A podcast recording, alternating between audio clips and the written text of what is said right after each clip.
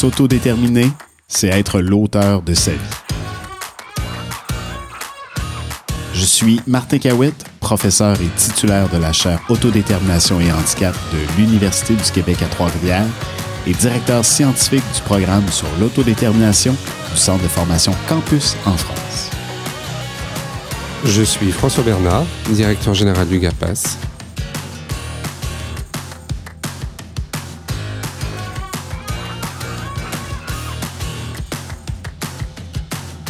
Ensemble, agissons pour l'autodétermination des personnes en situation de handicap, mais pas que.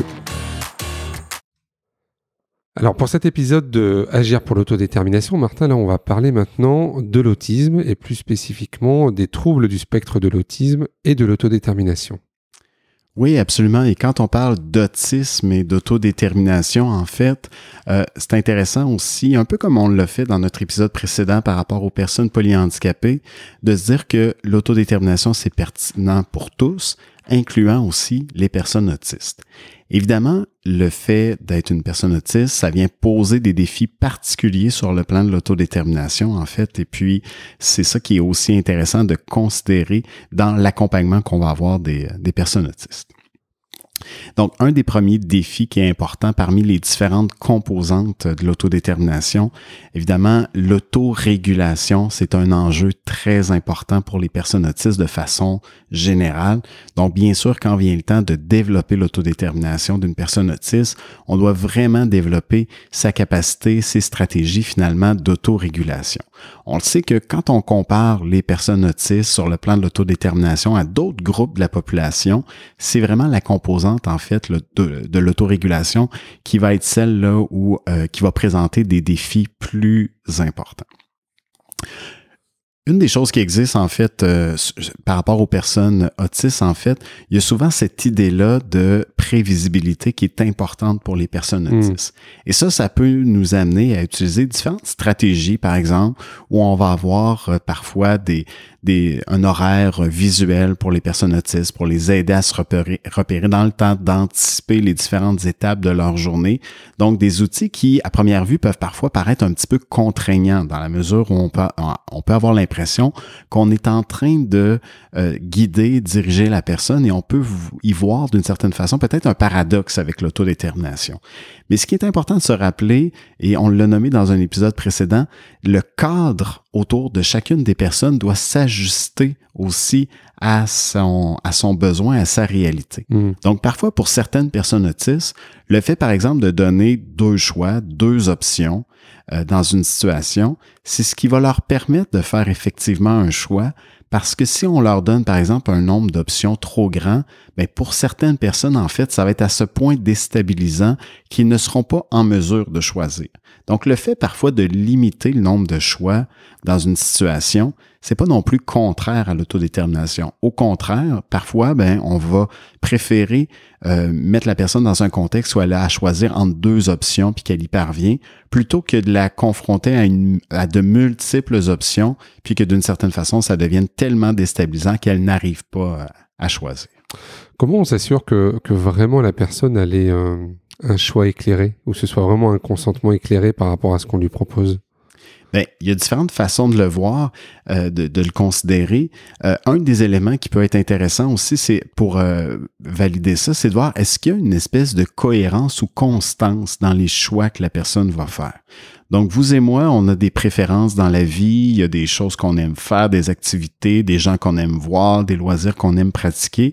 Donc, vient un moment où on est un peu prévisible dans nos choix parce qu'on a des intérêts qui sont peut-être marqués dans un domaine plutôt qu'un autre.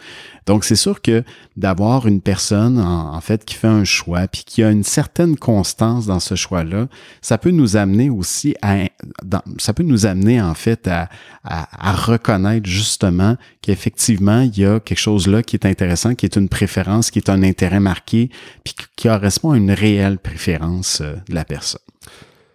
Oui, je te laisse continuer. Ça, ça, me permet aussi d'amener un sujet, entre autres, euh, que, que, je trouve intéressant parce que quand il est question d'autisme, on parle souvent des intérêts euh, restreints. restreints hmm. Et même quand on les nomme intérêts restreints, il y a, il y a quelque chose là-dedans qui peut sonner un peu péjoratif. Donc, le hmm. fait d'avoir un intérêt restreint comme si c'était en soi une problématique j'ai entre autres une collègue, là, Evelyne Bussière de l'Université du Québec à Trois-Rivières, qui, elle, euh, aborde un peu la question des intérêts restreints sous l'angle des passions. Euh, on a aussi des passions dans la vie parfois mm. où on va être euh, des fervents admirateurs d'un chanteur, d'une chanteuse, où on va être engagé dans une activité ou une autre. Et euh, la passion, parfois il y a des passions qui peuvent être très positives dans notre vie, parfois il y a des passions qui peuvent nous dévorer également. Mais quand on regarde aussi pour les personnes autistes, cet intérêt-là qu'on qualifie parfois de restreint comme une passion aussi, mais ben, ça nous permet de voir que dans cette passion-là ou dans cet intérêt-là, il y a peut-être aussi des leviers intéressants d'autodétermination puis qui peuvent aussi créer du lien euh, avec d'autres personnes. Donc, c'est important aussi de ne pas euh, prendre une posture où on cherche à tout prix à éloigner la personne de ses intérêts-là parce que de, de ces intérêts-là, il y a peut-être des passions qui peuvent amener à créer du lien aussi avec euh, son réseau, son réseau proche, son environnement humain. Alors dans l'autisme, on sait qu'il y a un spectre hein, euh, des, des, personnes qui vont euh, développer une intelligence euh, très développée et d'autres pour qui ça va être plus difficile et avec un déficit intellectuel plus important. Comment on adapte la question de l'autodétermination par rapport à, à ce spectre-là? Ben, c'est une question intéressante. Puis il y a tout ce mouvement-là actuellement des auto-représentants, donc hmm. euh, qui sont des, des personnes autistes qui actuellement justement militent pour la reconnaissance de leur particularité, de leur unicité. Donc c'est sûr qu'il y a ces personnes qui euh, vont par exemple dire ben moi j'ai un mode de fonctionnement qui est peut-être en écart à la norme, j'ai peut-être des besoins qui sont différents, qui sont en écart à la norme. Atypique on dirait. Exactement, atypique, mais qui correspondent à qui je suis, à mon identité. Hmm. Et ça c'est quand même un aspect euh, important. Et des personnes autistes vont dire, ben vous savez, euh, vous les neurotypiques, mm. ben vous avez aussi des particularités qui nous étonnent. Votre manie de toujours regarder dans les yeux. Pourquoi vous regardez pas ailleurs? Pourquoi vous nous imposez de vous regarder dans les yeux? Et euh, pourquoi vous avez ce type de comportement-là? Ben c'est des comportements ennemis parce qu'ils correspondent à la norme. Mais quand on est une personne autiste, il se peut qu'on ait aussi des besoins qui sont en écart avec les besoins de la majorité de la population, mais qui font pas de nous pour autant des gens qui ne sont pas fonctionnels ou qui sont euh, euh, qui sont euh, troublés ou qui sont problématiques. Donc ça c'est un aspect qui est aussi important de dire que le mode de fonctionnement d'une personne autiste c'est pas nécessairement un mode de fonctionnement là qui est problématique en soi. Il y a des mmh. personnes autistes qui fonctionnent dans la dans la communauté, c'est très bien ainsi quand on est capable aussi de s'ajuster puis de tenir compte de cette diversité là de, de besoins et de profils. Alors comment on fait alors avec ceux qui ont euh, des déficits cognitifs plus forts ou plus importants. Ben, il y a des personnes qui vont combiner justement de l'autisme avec une déficience intellectuelle hmm. sévère, profonde ou avec des besoins euh, plus importants. C'est sûr que la porte d'entrée, tout l'aspect sensoriel, d'avoir une compréhension, une connaissance du profil sensoriel de la personne, c'est un élément incontournable. De ce côté-là, il y a les ergothérapeutes qui possèdent une expertise justement pour comprendre le profil sensoriel d'une personne. Donc, est-ce que la personne, elle est est-ce qu'elle est hypersensible? Est-ce qu'elle a des, une perception qui peut être démesurée, par exemple, de certains stimuli par rapport à la norme? Ou, donc, quel est le profil sensoriel?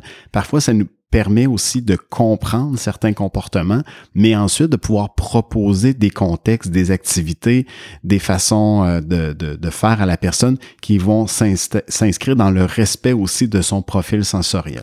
Donc, je dirais ça, c'est une porte d'entrée pour des personnes qui sont parfois, euh, qui ont des limites sur le plan de la communication, pour qu'elles puissent aussi euh, fonctionner. Maintenant, il faut aussi, dans un deuxième temps, éviter non plus de tomber dans des rituels ou des éléments qui vont être trop rigides dans l'accompagnement qu'on va offrir à la personne. Oui, les personnes, plusieurs personnes autistes ont besoin de prévisibilité, mm. donc c'est important, mais en même temps, la vie est faite de plein d'imprévus aussi. Donc, de travailler aussi parfois à apprendre à réagir puis à négocier avec ces différents avec différents imprévus de la vie, c'est aussi important. Donc, en termes d'accompagnateur, parfois on peut choisir à certains moments d'amener des éléments un peu différents de l'habitude pour permettre à la personne aussi de développer une certaine forme de flexibilité par rapport aux événements de la vie. Peut-être un dernier point sur les familles aussi. On, dit souvent qu'elles ont aussi une expertise sur le sur l'accompagnement de leur enfant. Comment aussi on travaille cette question de l'autodétermination avec les familles? Ben, quand on pense notamment aux, familles des personnes autistes, mais ça pourrait être aux, familles, en fait, de toutes les personnes mm. en, situation de handicap, d'abord de reconnaître leur expertise de parents par mm. rapport à leur propre enfant. Mm. Ça, c'est le premier élément. C'est-à-dire, il n'y a pas un professionnel qui est expert, euh, je vais l'exprimer autrement, on peut avoir un professionnel qui est expert de l'autisme, mais il n'y a que le parent qui est expert de Jérémie, de Rose, de, de Marie, de Julie. Donc, d'être capable de reconnaître que le parent a l'expertise des spécificités de son enfant et que euh, le professionnel, lui, peut avoir une expertise par rapport à la, aux caractéristiques des personnes et que c'est la combinaison de ces deux expertises-là. Donc, la reconnaissance mutuelle des expertises de chacun, c'est certainement une première porte d'entrée importante pour valoriser euh, l'autodétermination. Merci Martin. Merci.